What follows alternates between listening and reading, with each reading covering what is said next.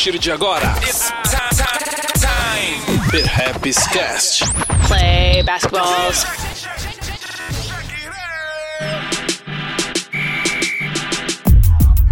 Salve, salve! Tá começando mais um Perhaps Cast.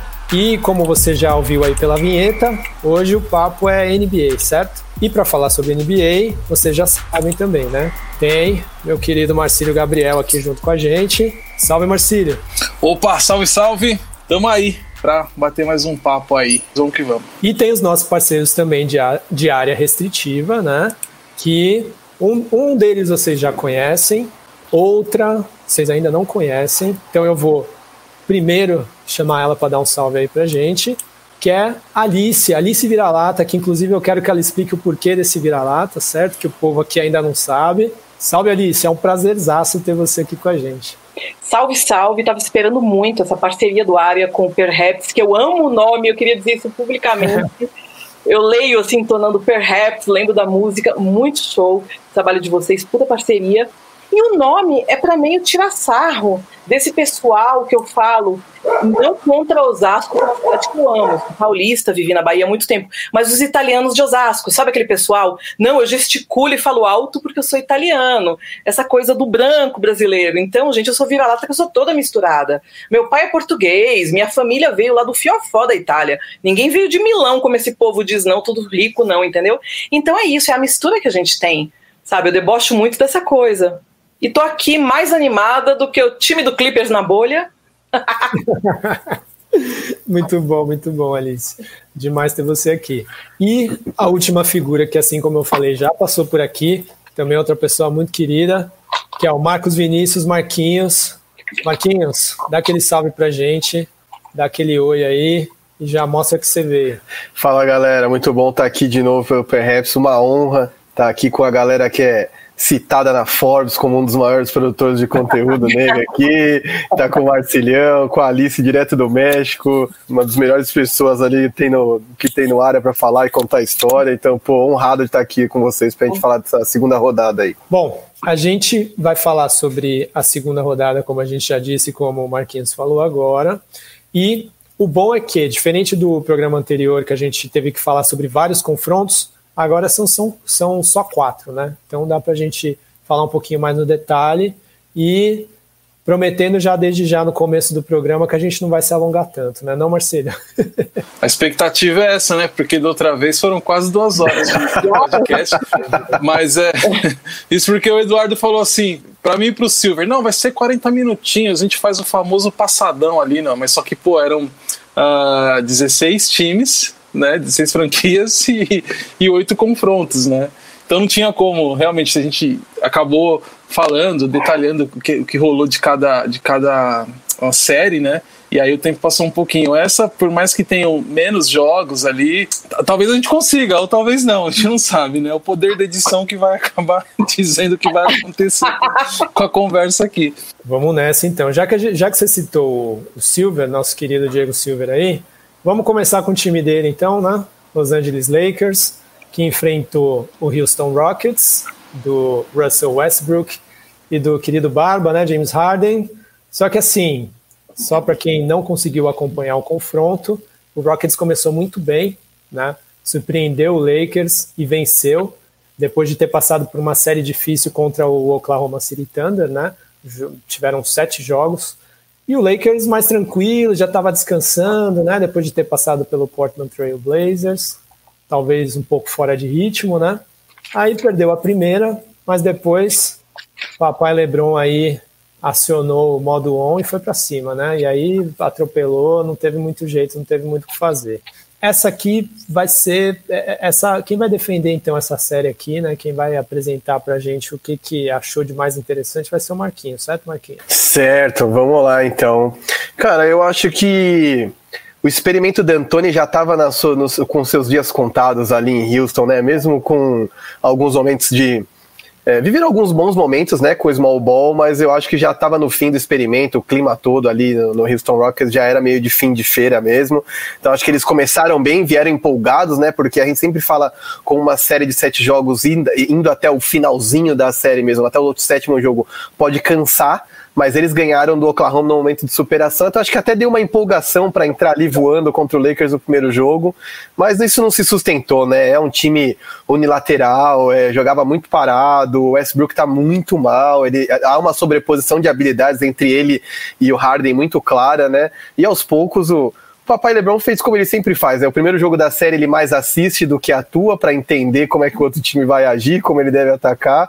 A partir do segundo a coisa se encaminhou com muita facilidade. Eu achei que foi muito legal perceber, principalmente do lado do Lakers, é, a aplicação defensiva do LeBron, porque aí todo mundo sabe da capacidade de, de, criar espaços, de jogar, de pontuar, e de quando ele bota a bola debaixo do braço e aquela coisa sai da frente. Mas quando eu vejo que ele tá empolgado na defesa, como aquele monte de toco que ele deu no Westbrook, dá pra fazer um melhores momentos de uns três minutos só de toco dele no, no Westbrook na série.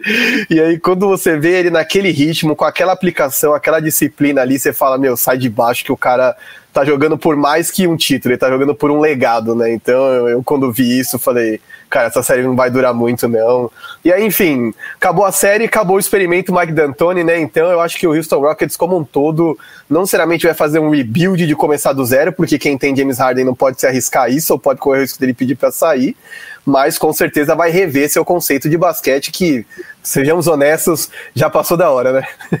Pois é. Vamos continuar então aqui no confronto do Oeste e vamos para Denver Nuggets e Los Angeles Clippers, certo? É, para mim, uma surpresa, certo? Tava botando muita fé no Clippers e acabou 4 a 3 para o Denver. Denver também que vem numa crescente, teve uma, uma, uma série anterior muito cansativa também contra o Utah Jazz, que também foi 4 a 3 e que teve que vir de uma virada de 3 a 1 que é uma das viradas mais difíceis aí de acontecer na liga, né? E aí eis que o Denver vai novamente para um confronto dificílimo contra o Clippers, que era um dos favoritos. Quando estava 3 a 1 também conseguiu essa vitória, virando para 4 a 3 certo?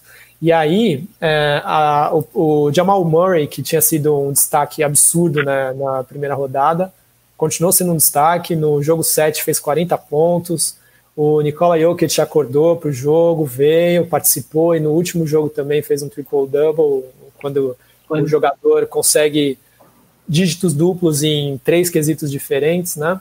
Então, assim, é, o Denver realmente tem mostrado que chegou forte, mas por outro lado, rolou aquela leve decepção por parte do Clippers, né? Que fez muitas contratações. Alice, você encara esse confronto? O que, que você acha? Rapaz, eu super encaro, né? Eu gosto muito de ver o Denver jogar, já que eu sou sofredora do Knicks. Então, desde da época, acho que do Dom Pedro, eu não vejo, né? O Knicks jogar. Então, eu tenho muita simpatia pelo Denver. Escrevi no área essa semana, foi meu texto. Por que, que o Denver é, como a gente diz aqui no México, buena vibra? Por que, que tem essa good vibes toda? Tem uma organização muito boa, os caras têm o burro cheio de dinheiro, tem o Josh Kronk, né, que o cara conseguiu ter a sorte de ser herdeiro da Walmart por parte da mãe e herdeiro né, do Arsenal, do LA Rams por parte do pai. Mas o Josh é um cara sussa, sabe? Não acredito muito nessa coisa do bilionário sussa, mas enfim, ele é de boa, ele é tranques, ele comanda muito bem o time, dando muita liberdade. E a gente vê essa liberdade que o Denver tem na quadra. Mike Malone é um cara afetuoso e é um dos técnicos que eu mais curto ver. Vocês que gostam tanto de esquema tático, eu recomendaria alguém olhar o time de cima. E quando ele coloca dois pivôs, que ele bota Jokic e o Planley, eu grito. Tem dias que eu grito, que eu falo, esse cara é doido. Certo? E dá muito certo, porque esse Jokic está renascendo na bolha como um grande passador, grande armador tá? Jokic salvou muito a barra quando o Jamal não estava tão bom, que vocês lembram nesse jogo de 7 entre Denver e Clippers, Jamal teve um jogo que fez 12 pontos.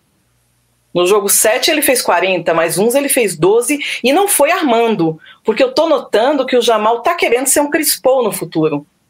Ele tá, pega ele tá pegando rebote e tá armando. Teve um jogo aqui que eu anotei no meu caderno da psicopata, vocês não estão vendo o meu caderno que eu cubro tudo, anoto tudo. E o Jamal pegou um rebote, saiu para armar, ele mesmo fez, passou para o Jokic, fez um screening, passou e pô. Eu falei, cara, o cara tá fazendo as quatro, as cinco posições, cinco não porque ele não é pivô, mas enfim. Então isso eu notei muito, tá? Mas o Denver fica um pouco Jamal e Jokic dependente, né? If independente. Esse é meu medo. Ainda bem que nós temos o Gary Harris de volta, que vocês sabem que não estava na série do Tá. Eu acho que o Harris faz aquela parte da cozinha muito, muito bem. O Morris entra na segunda unidade, o Denver tem uma segunda unidade muito forte. E o Clippers, vocês vão ver o que aconteceu. Pessoal aí que está ouvindo no áudio, bota nos comentários o que, que aconteceu. A cara do dono, Steve Ballmer, tava um ovo redondo vermelho, sabe? Tava botando captopril debaixo da língua. Porque a gente viu um Clippers apático, preguiçoso, Kawhi metendo bola ali da linha de dois e não entrava. Os jogos foram patéticos. Você tem o Beverly e o Morris entrando em muita treta, e eu fico pensando se eles passassem nisso, como ia ser, porque hoje, é como vocês falaram, né? Vocês são das antigas, eu sou das antigas, o basquete é muito defesa. Essa coisa do bad boy, esse estereótipo, por isso que, por exemplo, eu não gosto do Rondo. O Rondo xingou um juiz gay, né? De bichinha, viadinho, inclusive é o juiz do próximo jogo, é o umpire, né, do próximo jogo de Lakers e Denver. Então, eu não gosto muito dessa figura, sabe? Esse, essa marginalidade para mim funciona em outras áreas, cara. Eu gosto do traficante do meu bairro aqui do México, eu gosto do, do cara do rap, mas eu gosto de bons meninos em quadra. Tá? Assim é que eu posso fazer entender. E essa decepção do Clippers. Torcedor do Clippers pode explicar melhor. Eu tenho até uma coisa muito polêmica que eu vou falar, que eu vou gravar o Big amanhã, eu vou ser a host, eu já botei. Doc Rivers tem que cair fora, tá? Não funciona mais. Não funciona. Tá? E ver o que vai fazer com Kawhi e Paul George, que vocês lembram a troca do Paul George. Se ofereceu um mundo, se ofereceu cinco piques até 2026 pro Paul George vir e tá deprimido na bolha. A gente sabe dos problemas mentais, estamos aqui no setembro amarelo e tudo, mas é aquela história, todo mundo estava confinado na bolha. Então eu acho que também o Paul George está usando meio de muletinha isso, né? E, como eu falei a vocês, eu não tenho nem que falar, porque eu não vi esquema tático do Clippers nada entrava, nada funcionava. Sim. Marquinhos, você levantou a mão aí, o que, que você tem para acrescentar? Cara, na verdade eu ia dizer que eu acho que, é, assim, é, talvez seja simplificar muito e tem uma série de motivos nisso. Eu acho que, eu acho que o aspecto que você citou e a, a Alice conversou ali sobre a profundidade do elenco, quanto isso atrapalha para você montar um time, é, porque, enfim, a gente sabe que, por exemplo, numa fase de playoffs, a rotação encurta, né? Você tende a deixar os caras principais mais tempo em quadra. E aí, enfim, como é que você vai fazer para lidar com essa variedade de peças que você tem para manter isso? Porque existe ego, né? Existe uma série de aspectos humanos intangíveis que estão ali, né? Os não, tem gente ali que foi contratado não foi para ficar no banco.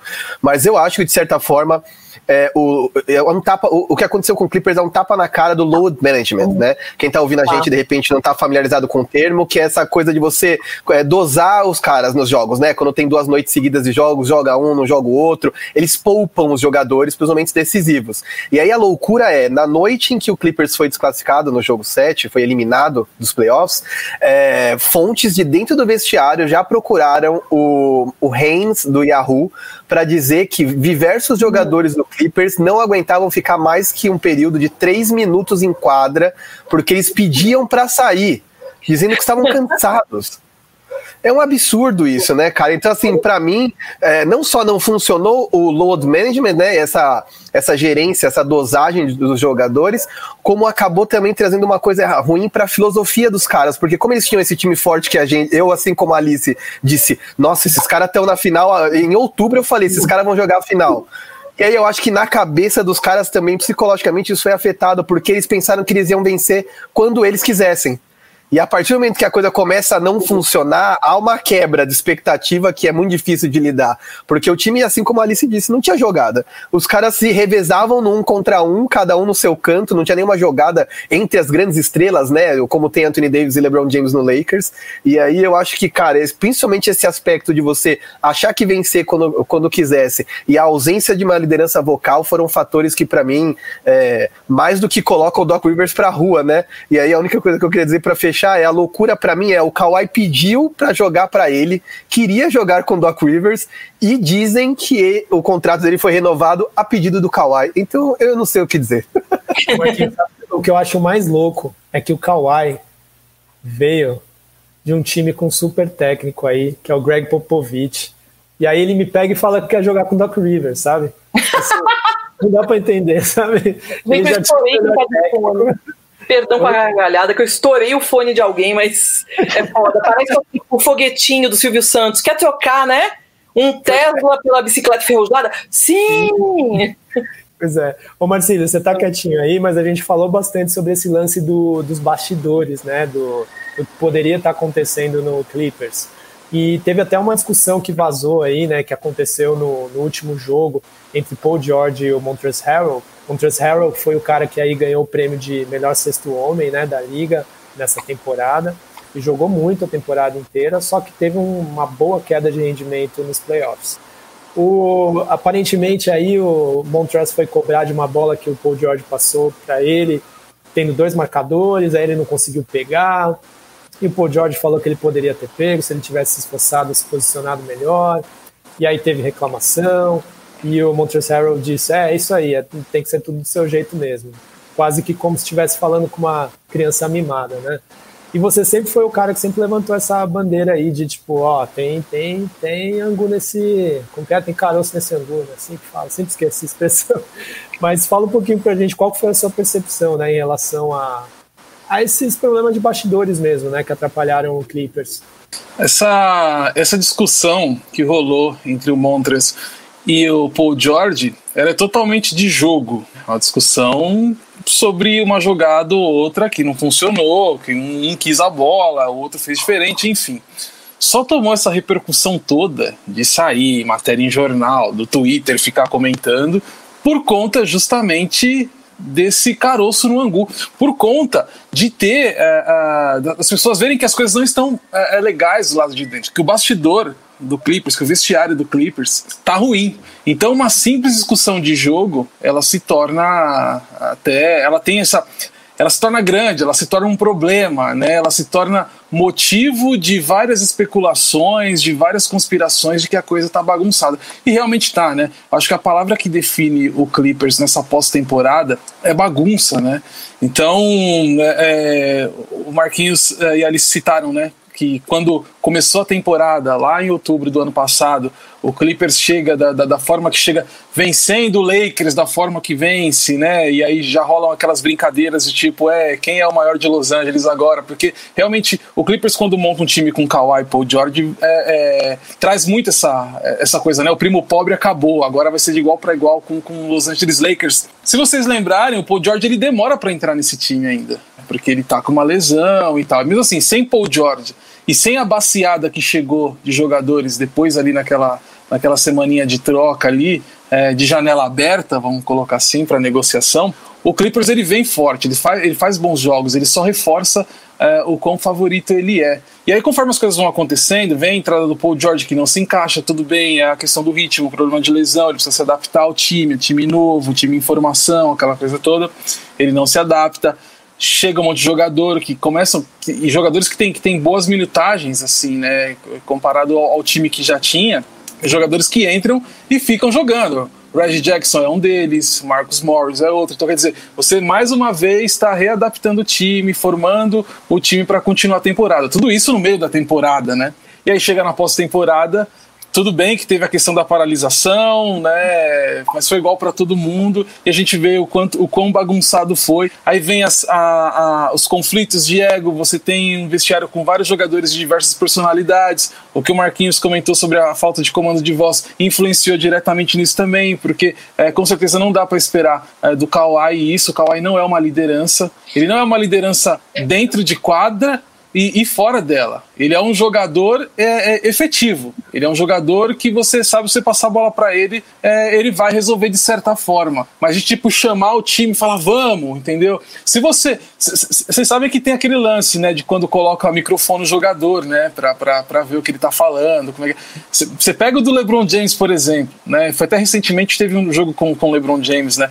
Você vê como ele incentiva o time, ele vai para lá, pega aquele ali, ó, ó, eu vou, eu vou, eu vou lá. É o é, e você faz aqui as costas. Ele vai, é, ao mesmo tempo que, é, é, que, ele tá, que ele tá incentivando, motivando o time, ele também comanda o time. Né? É, é, às vezes não é uma coisa que fica limitada somente ao técnico. E no Clippers, isso, se, se colocarem um microfone no Kawhi, ninguém vai ouvir nada. Entendeu? Então, assim. Nem respiração. Nem respiração, né? É, então, assim, é, eu acho que é fundamental assim, pensar nessa questão de como o Clippers ele foi bagunçado, de como ele tropeçou nos próprios erros, de, de, de como ele não teve comando técnico e, e, não só dentro da quadra, mas também vindo uh, uh, uh, de segunda unidade, vindo de comissão técnica, não teve nada. O Clippers foi, num resumo geral para mim, um amontoado de problemas. Então o Clippers é uma bagunça, foi uma bagunça e tem tudo para continuar sendo. Né, se pelo menos a franquia não der uma pista de que algo possa melhorar. É, agora a gente indo para o próximo confronto, que a gente vai para o lado leste, né? A gente vai falar sobre o time que performou melhor aí, foi o melhor time da NBA essa temporada, que foi o Milwaukee Bucks, que jogou contra o Miami Heat, que os, dois, os dois times vieram bem do, do, do, dos primeiros confrontos, chegaram confiantes, né? Só que o Milwaukee Bucks perdeu um jogo, perdeu dois, perdeu três. Né? Aí o Bucks acordou para a vida, ganhou um jogo e já sem o, o Giannis Antetokounmpo, o time conseguiu se superar, tendo uma atuação melhor, ganhou, fez 3 a 1 Só que entra toda essa dificuldade de um time ganhar quando ele está perdendo de 3 a 1 numa melhor de 7, né?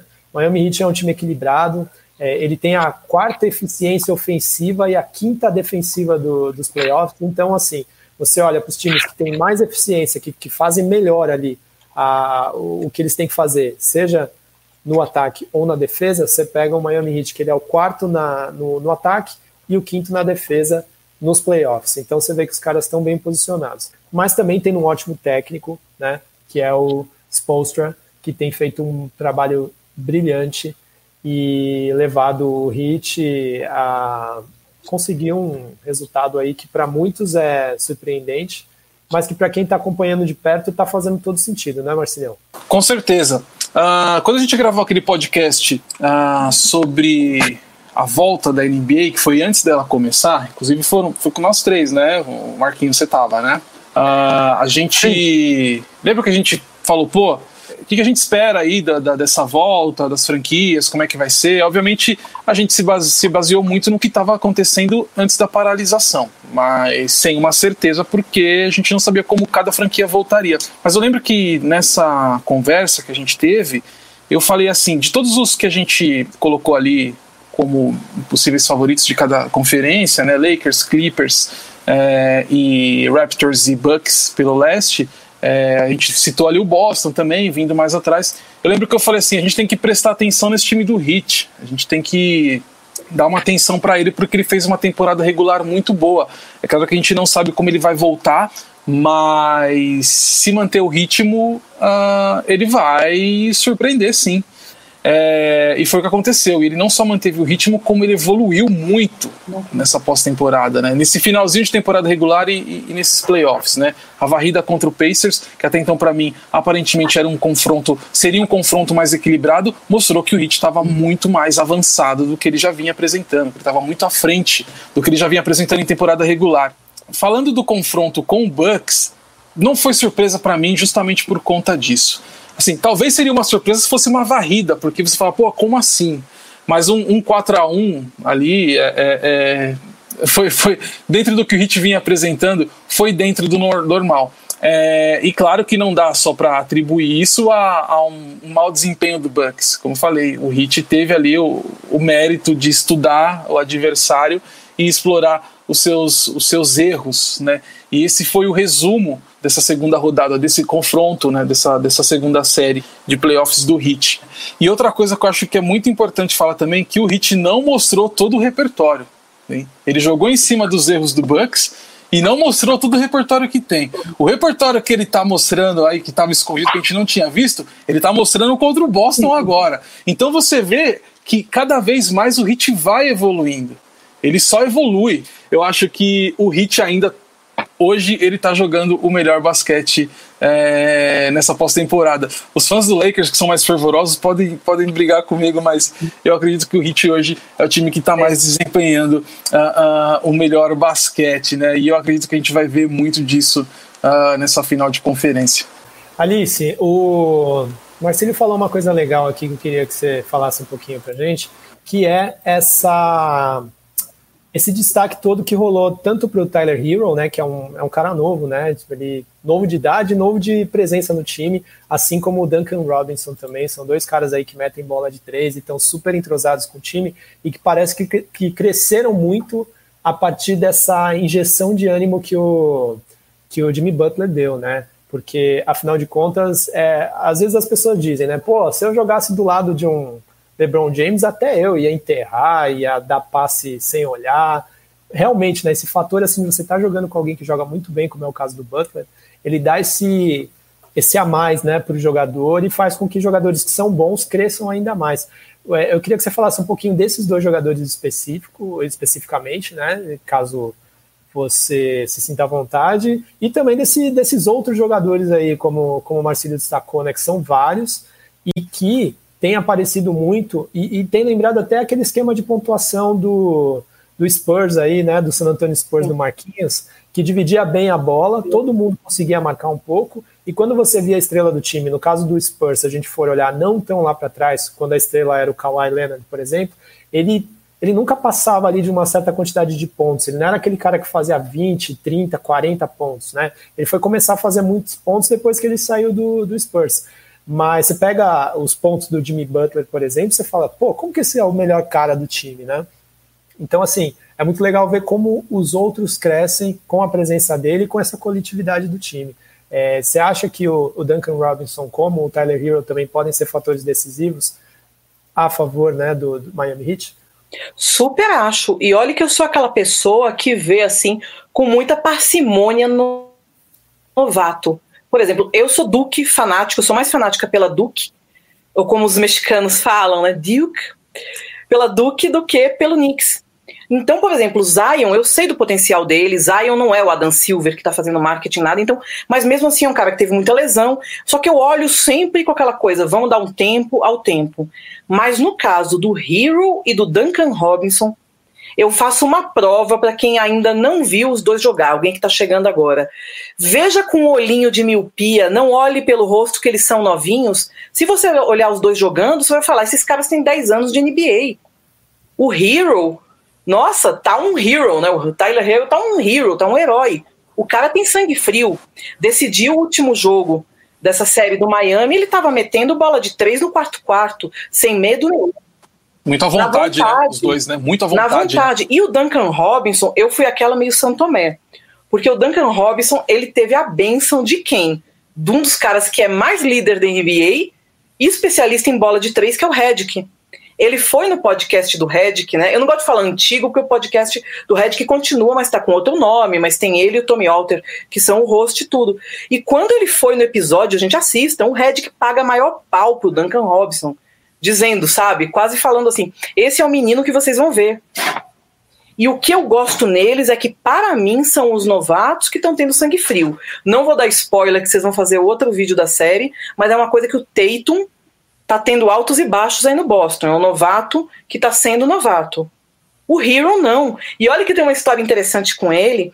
Peguem no YouTube o vídeo quando ele foi visitar o Pat Riley, logo depois do draft. Quando ele foi apresentado, aquele onde o Pat Riley fica na presidência do Miami, é um carpete bem fofinho. E o Hero foi pisando fofinho. Eu falei, que cara, esse cara, sabe, meio com medo das coisas. Aí chegou lá com aquele nosso irlandesão mafioso, Sir Pat Riley, The Godfather, e deu aquela mãozinha mole.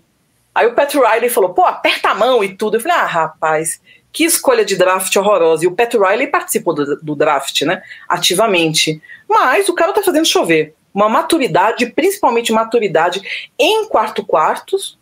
E o que vai ser uma coisa boa caso tenha uma final Miami Lakers, porque é quando o Lakers perde o gás. Então eu tenho certeza que o Hero vai ser aquele cara que vai meter testa com o LeBron. Não vai estar tá nem aí para defesa. Vai passar, fazer aquela de três, alguém faz o screening para ele, o Adebayo, alguma coisa assim.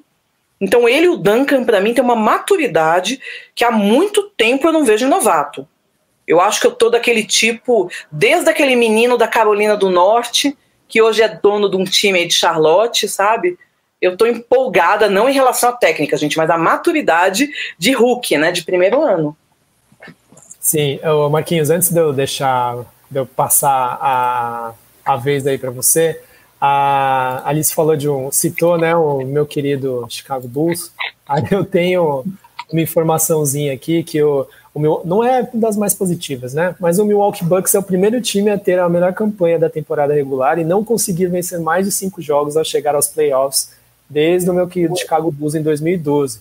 Só que aí vale lembrar que em 2012 o que, que aconteceu com o Chicago Bulls? Perdeu o Derrick Rose, né? Que teve a ruptura de ligamentos naquela temporada. Infelizmente foi o começo do fim para a carreira dele. Se bem que depois ele se ergueu e tal. Enfim, Derrick Rose merece um programa só dele também. É. Sem puxar saco, mas merece. É muito. História muito louca. Ô Marquinhos, eu estava vendo aqui que o Heat é um dos melhores times no último período, né? Então no quarto período os caras vêm. Uhum. E assim, você que é o cara das estatísticas, ó, eu sei que você tem alguma coisa para falar, mas o que você tiver de estatística também para falar, por favor, Pode despejar. Demorou. É, cara, eu, vou citar duas coisas que eu acho muito bacanas. Vou só primeiro pegar um gancho do que a Alice falou, porque ali ela falou do Pat Riley, dessa figura do poderoso chefão. E para quem está ouvindo esse podcast, talvez não esteja familiarizado com o nome, o Pat Riley foi técnico do Lakers anos 80, de Magic Johnson e todo mundo. Ele é um cara que venceu como jogador, venceu como técnico, venceu como GM, montou Heroes, montou na época que foram campeões uh, com Wade e Check. Ele é um cara vencedor. E o que eu ia dizer, completando o que a Alice tinha dito, era: olha a importância da gente ter uma cultura vencedora na organização, né? Os caras, ao invés de chegar lá como o Devin Booker passa apuros em Phoenix com um dono de franquia que bota é, um bode dentro da sala do GM para dizer para ele tem que trazer o GOAT, né? Que é como eles falam, The Greatest of All Time para dentro do time, versus um Pat Riley que apostou no Spolster, que manteve o Spolster quando todo mundo dizia que ele era um cone, deu tempo para que o cara provasse seu próprio valor e que montou uma estrutura, né? Eu lembro muito que quando o Jimmy Butler decidiu finalmente ir para Miami, o Wade o convenceu dizendo: "Cara, você é a cara da nossa cultura vencedora. Você é isso aqui. Você é o cara que não vai meter 30 pontos toda noite e ficar preocupado com as suas estatísticas. Você nem olha box score. Você vai fazer o que for necessário para o time. Então chega no último período, o Jimmy Butler sente que ele tem que meter bola, ele mete bola. Se ele sentir que ele tem que passar, ele passa. E eu acho que essa cultura vencedora, esse altruísmo, essa disciplina, principalmente, que os caras têm visando um objetivo único que é a vitória é fruto de uma, de uma coisa que a gente fala em empresa que a América, aqui a galera adora falar em estrangeirismo desnecessário, então eu diria um top-down, sabe? Uma coisa que vem de cima e é uma coisa que todo mundo embaixo obedece, vem de cima para baixo e eu acho muito legal de vê-los obedecendo. Sobre o Miami, a estatística que eu ia citar aqui, que também eu vi que foi a chave do sucesso entre o terceiro e o quarto período, é uma estatística que eu já falei com o Marcílio em outra oportunidade que para mim me chamou muita atenção. Uh, o Miami Heat é o time que mais usa a marcação por zona na, na NBA. Então é aquela coisa deles não ficarem no homem a homem, né? Eles realmente separam por setores e pressionam principalmente o perímetro. E aí, olha a doideira que eu vou citar. E assim, eu cito e dou a fonte porque eu não fiquei contando cada uma dessas jogadas. É um vídeo do Kevin O'Connor para o The Ringer, então quem não viu depois assista, é bem bom. No qual ele diz: o Miami Heat durante a temporada regular, mesmo reduzida, defendeu 802 jogadas por zona. É a líder da NBA. Todas as outras franquias somadas defenderam 718 jogadas. Aí você diz: caramba, então marcação por zona é o hit? De repente é. Nas duas primeiras rodadas dos playoffs, eles não usaram marcação por zona uma só vez. Eles não usaram, porque o Spolstra entendeu que contra os outros times que eles estavam enfrentando não seria tão efetivo. E aí vem a grande sacada que a gente sempre fala, né? Playoffs, hora decisiva, de, principalmente de NBA, é hora de fazer ajuste. Ajuste rápido, de você entender contra quem você está jogando, você saber impor o seu basquete, mas ao mesmo tempo neutralizar o outro time. E a gente sabe, como o Mike D'Antoni, como o Mike Budenholzer, como o Doc Rivers, são caras que morrem abraçados no esquema que eles planejam lá atrás. Aqui, né, Paulo? Aquino. Morre abraçado, bracinho cruzado em cima da prancheta, exatamente. E aí eu acho isso fantástico, né? Porque aí o que aconteceu? O Miami percebeu que observando a dificuldade dos Celtics contra a marcação por zona do Toronto Raptors, disseram: popa, tá aí uma oportunidade da gente voltar a usar o nosso jeito de defender. E se você prestar atenção, o terceiro quarto do último jogo ali do, da final de conferência, em que eles ganham de 37 a 17, eles basicamente usam marcação por zona e corta a luz no Dan Adebayo. Cara, isso é o fundamento do basquete. Primeiras coisas que você aprende numa escolinha é marcar por zona e usar o corta-luz. E os caras usam o basquete básico, fundamento bem desenvolvido e vencem isso. É uma das coisas mais legais. Eu concordo integralmente com o Marcílio que diz, é o melhor basquete da bolha. Muito bom. Marquinhos, aproveita que você está por aí, eu vou fazer a introdução do último jogo, que felizmente é o jogo que vai ter menos tempo, apesar de ter sido o jogo que eu mais gostei. Era a, o, do lado oeste, quem eu estava torcendo era o, era o Los Angeles Clippers, infelizmente já era agora, mas paciência. Fiz uma má escolha, mas não vou queimar a camisa do Paul George. E no lado leste também já perdi meu time aí, que era o Toronto Raptors, que eu estava torcendo, eu e o Drake, mas também já era fazer o quê, né? Agora eu vou de hit que nem Marcilhão, que tá aí empolgado com o Jimmy Butler, que já foi aí do nosso querido Chicago Bulls. Mas vamos lá falar desse último jogo. Boston Celtics acabou vencendo o, o Toronto Raptors por 4 a 3 Então, assim, foi um jogo que foi longe, né? Foram sete jogos. A gente teve aí o Jason Tatum, Jason Tatum jogando muito bem. E no jogo 7 ele fez 29 pontos, pegou 12 rebotes, deu sete assistências, uma roubada e um toco. Então ele estava assim, fez tudo que ele podia na, em quadra, né? Também teve um Jalen Brown que jogou muito bem, fez 21 pontos, pegou 8 rebotes, roubou quatro bolas. E aí, assim, a gente teve do lado do Toronto um time que, assim, uh, tinha um Pascal Siakam que, assim, existia uma expectativa de que ele performasse melhor, num, assim, sentiu, aparentemente sentiu, né? É, e não entregou aquele basquete que se esperava dele. Teve um Fred Van Vliet que foi talvez o melhor aí do time junto com, com o Lowry, né? Acredito eu. Os dois jogaram muito bem e no último jogo Van Vliet teve 20 pontos, 3 rebotes, 6 assistências, o Lowry teve 16 pontos, mas também teve o Serge Ibaka com 14 pontos, né? É, acho que o Mike Gasol também poderia ter, ter participado um pouquinho mais, não participou, né? Mas enfim, foi um jogo, foi uma série muito interessante, né? A gente viu um Toronto se superando. É, talvez eu vi muitas pessoas que não estavam nem botando fé de que o Toronto chegaria tão longe, acharam que realmente ia tomar uma porrada, tomar um sacode do, do, do Boston Celtics, mas acredito que ter dado o máximo de, de dificuldade possível para o time do Celtics foi a maior prova de que esse time tem um valor, né? Mas que ficou parecendo que faltou alguma coisa mesmo, né? Então, Marquinhos, eu queria que você fizesse uma breve é, análise né, desse confronto. E aí o Marcilhão e a Alice já se preparem também que eu quero comentários dessa disputa que foi, foi bem, bem eletrizante, né? Cara, foi, foi uma das melhores séries dos playoffs. É, foi o que a gente costuma chamar dessa batalha de xadrez entre os técnicos, né? Nós estamos falando dois dos melhores técnicos da liga, Nick Nurse e Brad Stevens. São dois caras fantásticos de, de variação defensiva, de variação ofensiva, né? Caras que ressuscitam gente, que pegam o Anamaker e transformam o cara num cara importante, é o outro que pega o Anonobi e transforma num cara que decide jogos no último segundo, quer dizer, no último meio segundo. É, mas eu acho que o que talvez tenha feito muita diferença pro, pro Toronto é, foi o Pascal Siakam não ter chegado para a bolha, né? Eu não sei nem dizer se ele sentiu a pressão dos playoffs, porque na verdade ele não jogou bem nenhum jogo da bolha. Ele teve um jogo ali que acho que ele fez 40 pontos e de resto ele estava fora, assim, ele estava off. E aí o que eu fico pensando é que talvez ele tivesse algum problema físico mesmo, porque durante a temporada ok ele sofreu com algumas contusões, mas ele vinha jogando num bom nível, né? Tanto é que ele entrou numa conversa assim, ele não era candidato ao, ao, ao jogador que mais evolui, porque o cara não pode ganhar dois anos seguidos, né? Mas enfim, teve mais uma evolução exponencial nesse período, né? Nessa temporada é, regular. Mas ele realmente simplesmente não entregou nos playoffs. E eu acho que isso acabou fazendo muita diferença, porque, enfim, o Toronto é esse time também coletivo, assim como o Miami, que defende com muita vontade, joga um pelo outro, mas que precisava que ele entregasse um pouco mais, né? Ele foi muito, muito abaixo, né? Um cara que em determinado momento começou a entregar 12 pontos por jogo, quando ele estava entregando 20, 25 na temporada regular.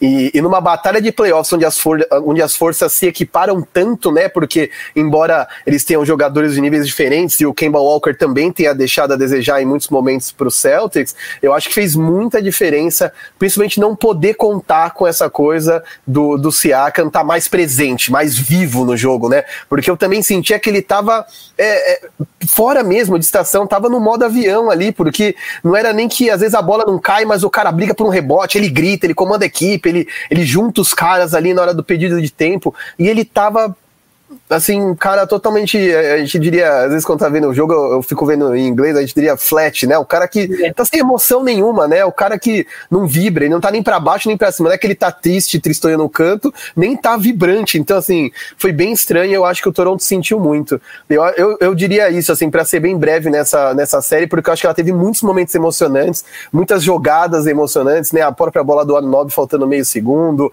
é, a forma como o Jason Tatum em muitos momentos aí com 20 22 anos, assumiu o comando de uma franquia que é tradicionalíssima e, meu, pode ter certeza que faz diferença vestir a camisa do Boston e vestir a, vestir a camisa do New Orleans, New Orleans Pelicans, entendeu?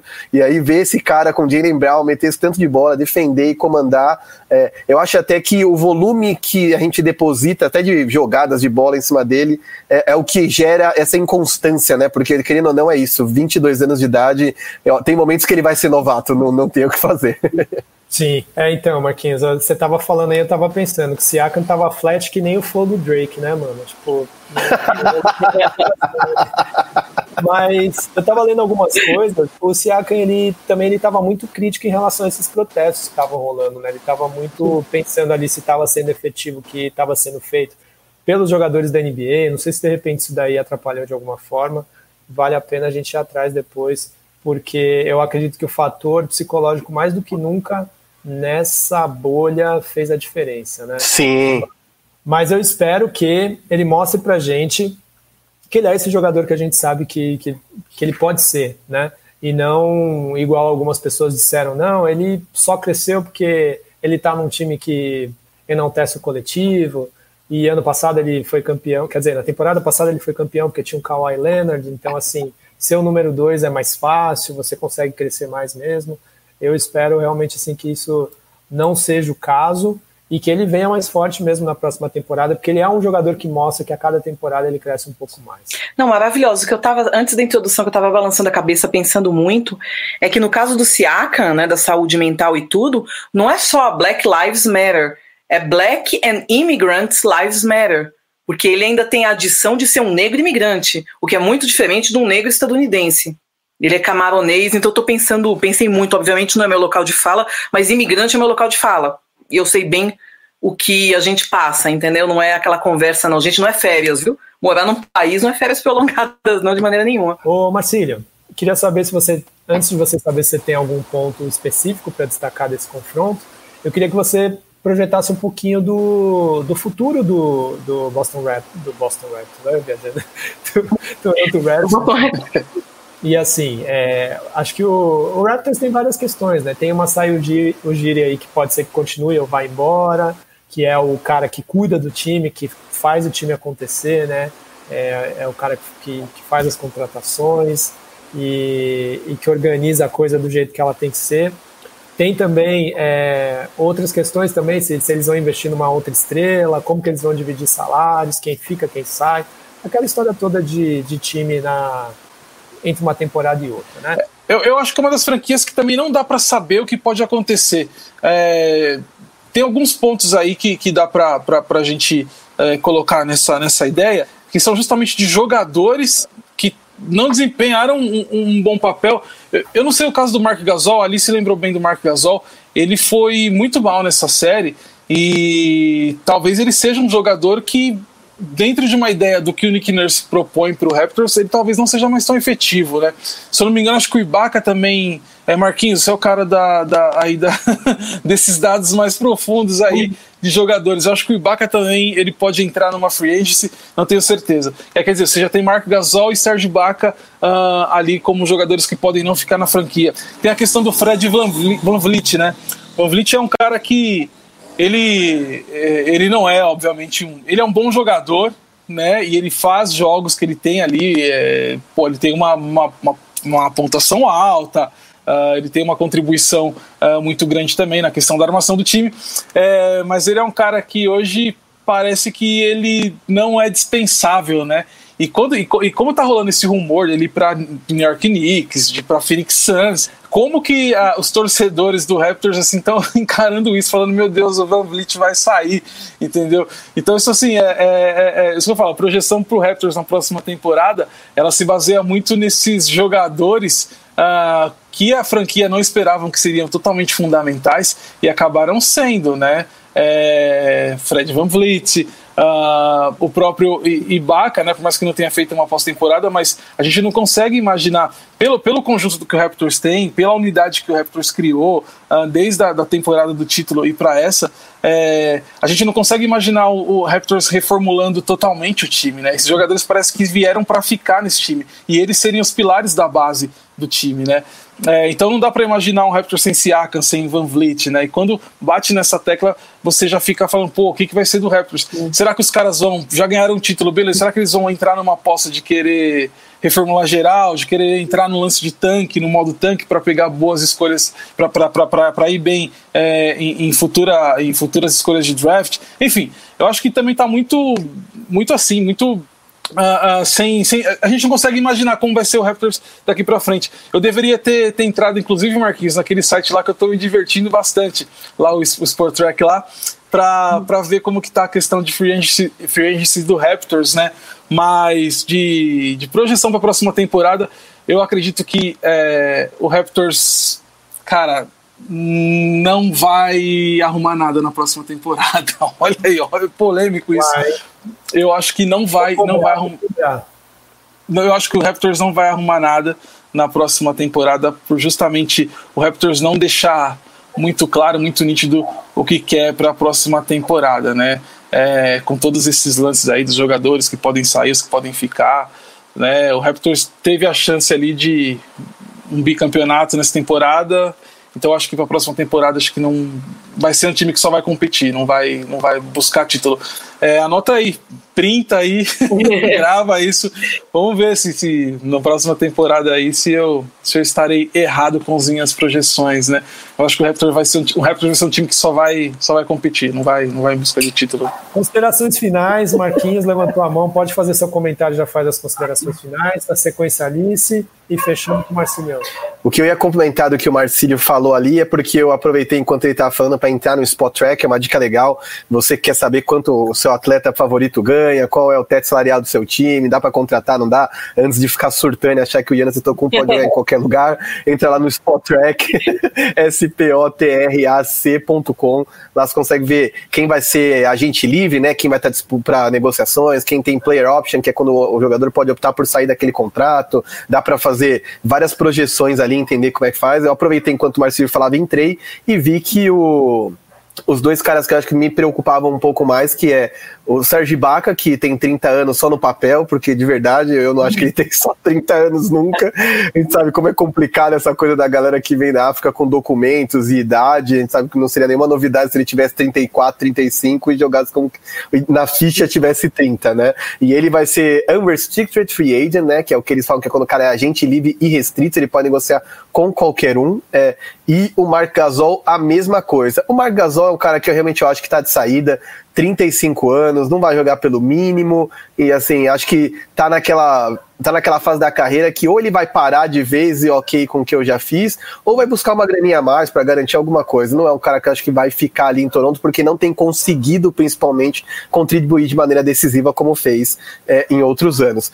E o, o Sérgio, eu acho que eles vão ter que pensar bem, a gente observou nos últimos tempos uma queda no que se paga para pivôs, então precisa entender se ele vai aceitar receber muito menos do que ele recebe hoje para poder ficar, porque esse time vai ter que fazer manutenção, né? Não vai poder perder um Van Fleet, que é um cara de 25 anos, porque o outro grande armador do time tem 33, que é o Kyle é. Lowry. E tem o Pascal Siakam que eles vão ter que de alguma forma segurar. Então eu acho que o Masai é, vai ter decisões difíceis para fazer. E eu só não acho que o Toronto compete no ano que vem porque eu acho que a free agency, né, que é essa época de, de agentes livres, vai ser rasa. Não é uma free agency com tantos caras bons. Então eu acho que se Toronto for inteligente, Toronto tenta manter as peças do jeito que dá na próxima temporada. E aí sim, em 2021, que aí sim tem uma lista enorme de caras excelentes, elite, que vão ficar livres. Aí sim você tenta alguma coisa. E a gente sabe que o Masai é, é um cara negro, é um cara africano e que ele já estava na mente do Yannis Antetokounmpo, então vai saber o que esse cara consegue fazer para 2021. Eu não duvido de absolutamente nada, até porque felizmente a gente tem visto nos últimos anos jogadores atraídos por projetos vencedores e não necessariamente jogar num grande mercado para poder desfrutar de um de uma vida de estrela, seja Nova York, seja é, Los Angeles. A gente tem visto os caras querendo jogar em times que vencem, porque no final das contas é isso que importa, né? É isso que inclusive te projeta a poder ganhar mais grana, te projeta a participar de publicidade, de uma série de outros aspectos que envolvem o jogo, né? E aí, enfim, de consideração. Oi? Ter projeto, né, Marquinhos? tem, que ter, tem que ter projeto. Se não tiver projeto, se não confiar no projeto, o cara não vai, entendeu? O cara prefere. Felizmente, a NBA, pela forma como ela se organiza financeiramente, permite que os times com mercados muito menores possam competir, né? Se não da mesma forma que os grandes, possam competir, diferente do que, por exemplo, a galera deve estar acostumada a ver no futebol nacional, por exemplo, onde você vai ver sempre os mesmos cinco, seis times, a não ser quando eles fazem grandes besteiras, é, lá em cima no topo. Então, enfim, é, é, é mais legal de ver nesse sentido as ligas americanas, até pela organização financeira. E aí, assim, de considerações finais aqui, eu sigo muito surpreso. Acho que apesar de tudo, a gente viu jogos de uma qualidade que eu não esperava ver porque a gente sabe que quando sempre há um hiato é, de muito tempo dos caras sem jogar, como aconteceu devido à pandemia, o ataque sofre muito, né? A gente tende a ver as, as defesas sobressaindo, uns jogos meio feios, e não que todos os jogos tenham sido interessantes, né? A série mesmo entre Lakers e Rockets não foi das mais legais de se assistir, embora tivesse uma grande importância, é, mas tem tido jogos emocionantes. Acho que a gente tem visto grandes performances, e eu acho que a gente está vendo a história ser escrita de uma maneira como ela nunca mais vai ser escrita. A gente sempre vai falar daqui 10 anos que essa foi a temporada do Covid, essa foi a da bolha. E eu acho que isso é um aspecto muito legal que a gente tem que analisar sobre vários aspectos, vai gerar muita discussão para esse podcast, para nossas lives, para os vídeos do área com Perhaps e tudo que a gente for fazer, porque eu acho que afeta aspecto é, emocional, tem torcida, não tem torcida, é, a família chegando na bolha, a gente que desrespeitou a bolha e foi mandado para fora da bolha. Então, assim, eu acho que tem muitas histórias legais dentro disso e eu acho que a gente tem muitas chances de ver é, finais de conferência e final da NBA épicas mesmo, assim, coisas que a gente é, não estava esperando, assim como essa jornada de Cinderela do Miami Heat. Muito bom. Alice, sua vez. Bom, eu assim queria agradecer demais tá com vocês. Eu estava esperando muito tempo. Vocês são muito organizados e é muito legal. Então, para minha cabeça, que é metade psicótica de organização e metade criativa, eu tô assim chapada, assim, de vez em quando eu me pegava, pô, tá tudo organizadinho, cada um fala, ó, dando crédito. Pô, Du, vocês precisam ver a pauta que esse homem mandou, gente. A jornalista aqui tá assim, ó. Sorrindo. Não, não, é, quando o time é bom, tudo funciona. Vai ah, ó, ó, Modesto, imagina. A edição do Marcilhão também aí, ó, dá todo o toque para o negócio ficar redondo. A participação de vocês, eu estou super feliz. Ia deixar para o final, mas já estou falando aqui. Estou muito feliz de ter vocês dois. Super somaram e eu quero que isso se repita várias vezes. Não teve como a gente ter o Silver aqui, mas eu estou até pensando. Se juntasse mais o Silver aqui, aí que ia estourar duas, três horas. Ia ser bem complicado manter o tempo para todo mundo poder falar o quanto gostaria, né? Mas a gente vai tentando aí, de repente, numa próxima a gente tenta um formato aí de trio para que todo mundo fale um pouquinho mais. Mas eu estou bem satisfeito com a conversa de hoje, viu, Alice? Pô, muito, eu tô super assim, e pro pessoal que é mais do rap, que ainda não tá acompanhando tanto NBA, primeiro, a gente não tem um medo, tem muitos perfis de Twitter, cada um fala de um time, tem perfil satírico, perfil mais sério. Eu, por exemplo, lancei essa semana o Árbitros NBA, então, se vocês puderem me acompanhar no arroba Alice e no arroba Árbitros NBA, por que fãs do Perhaps? Lá eu vou desmistificar essa coisa que o árbitro faz o que quer. Tem árbitro ruim? Tem. Tem muito Scott Foster e Tony Brothers? Tem. Mas os caras têm um controle sobre eles e, principalmente, nos textos do Área, eu tô contando toda quarta e sai quarta tarde, quinta, histórias. É o que eu gosto como jornalista, é contar histórias de pessoas. E no Árbitros, eu vou contar a história deles, que são majoritariamente ou homens negros ou descendentes de irlandeses, que, como vocês sabem, são os nordestinos dos Estados Unidos um povo culturalmente riquíssimo, trabalhador, inteligentíssimo, só que existe muito racismo, muito preconceito contra eles. Então eu acho que é o momento de contar a história de grandes árbitros negros, grandes árbitros irlandeses. Eu tô com essa oportunidade e olha, agradecendo mais uma vez, acompanhe essa bolha, que não vai ser a bolha com asterisco, né? Não vai ser o, o campeonato do asterisco, ou seja, que teve um problema, não, tá todo mundo competitivo.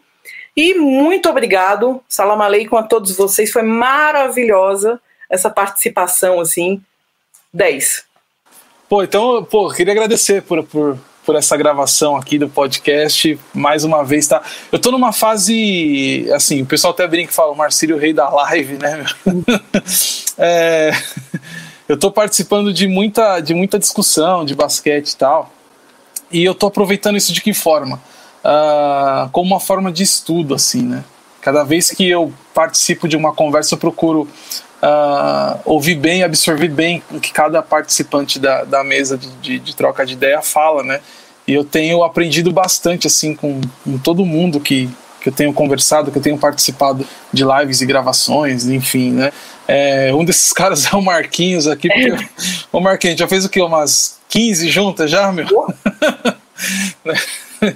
É, então, assim, é, muitas, né? É, com o Eduardo nem vou falar 15, já, porque já, não são 15 edições, são 15 anos já de, de parceria. Né? a, a, e agora, ouvindo aqui a, as histórias da, da Alice, cara, é, é, isso, sabe? Isso que é o mais legal, assim, de tudo isso, né? E como eu disse, eu tô nessa fase cada vez mais de, de estudo, Uh, sempre é, é, aprendendo fazendo, né? então eu tô meio nesse modo, né? Você é convidado para fazer as coisas e você vai aprendendo. E eu acho que eu só tenho a, a, a, progredir com isso, né? Aprendendo com quem, com quem eu, eu encontro, eu cruzo aí. Uh, o basquete pro, vem me proporcionando muito disso, né? Então, cada vez que eu faço uma gravação no podcast, participo de, um, de uma live ou de qualquer outra coisa do tipo, é, é sempre uma satisfação, é sempre um aprendizado. Então, quero falar isso para vocês que hoje, mais uma vez, foram aulas aqui, né? Então, só posso agradecer é, por estar tá mais uma vez aí podendo uh, dividir a tela com vocês, que a gente está gravando o vídeo, e dividindo os microfones aqui para o podcast. É isso, valeu, tamo junto. Espero que tenham mais vezes nessa formação, inclusive, também. Muito bom. Alice, enquanto o Marcílio estava falando, eu estava aqui um pouco distraído, porque eu estava tentando me recordar qual que deveria ser a, a, minha resposta educada, né? Quando você falou assalamu alaikum, eu lembrei que era aleikum salam, mas eu não é, sei... Que é o contrário, né? É isso mesmo? Tô certo? Isso, é, é o contrário sempre. Aleikum salam. É, muito feliz de, de, de ter todos vocês aqui. Você também, um outro dia, a gente vai falar um pouquinho sobre outros aspectos, outras camadas aí da Alice, que tem várias. Por favor, sigam os perfis dela, leiam seus textos.